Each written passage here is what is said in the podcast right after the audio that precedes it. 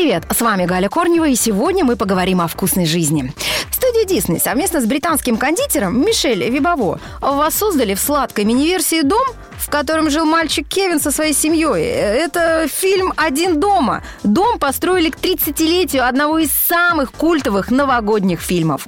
У самого дома, кстати, очень интересная история. Он был построен в 1920 году, и на момент съемок семья, которой принадлежал дом, продолжала в нем жить. А шалаш на заднем дворе дома был построен специально для фильма. После завершения съемок его демонтировали.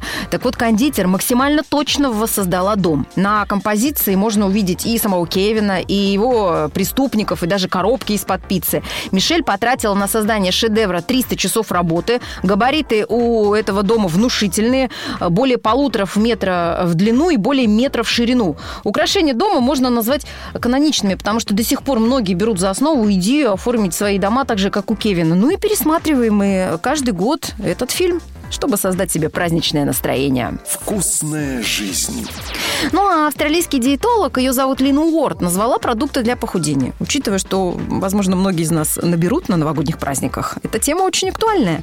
Она отметила, что эффективное сжигание жира обеспечивается не за счет соблюдения строгой диеты, а скорее за счет сбалансированного питания и небольшого дефицита калорий. Обед и ужин должен включать половину тарелки овощей и салата, четверть тарелки нежирного белка, четверть тарелки углеводов, продуктов, ну а также ложку полезных жиров. Это, например, овсяные хлопья, это семена чия, яйца, куриные грудки, а также нерафинированное оливковое масло, которое обеспечивает чувство насыщения.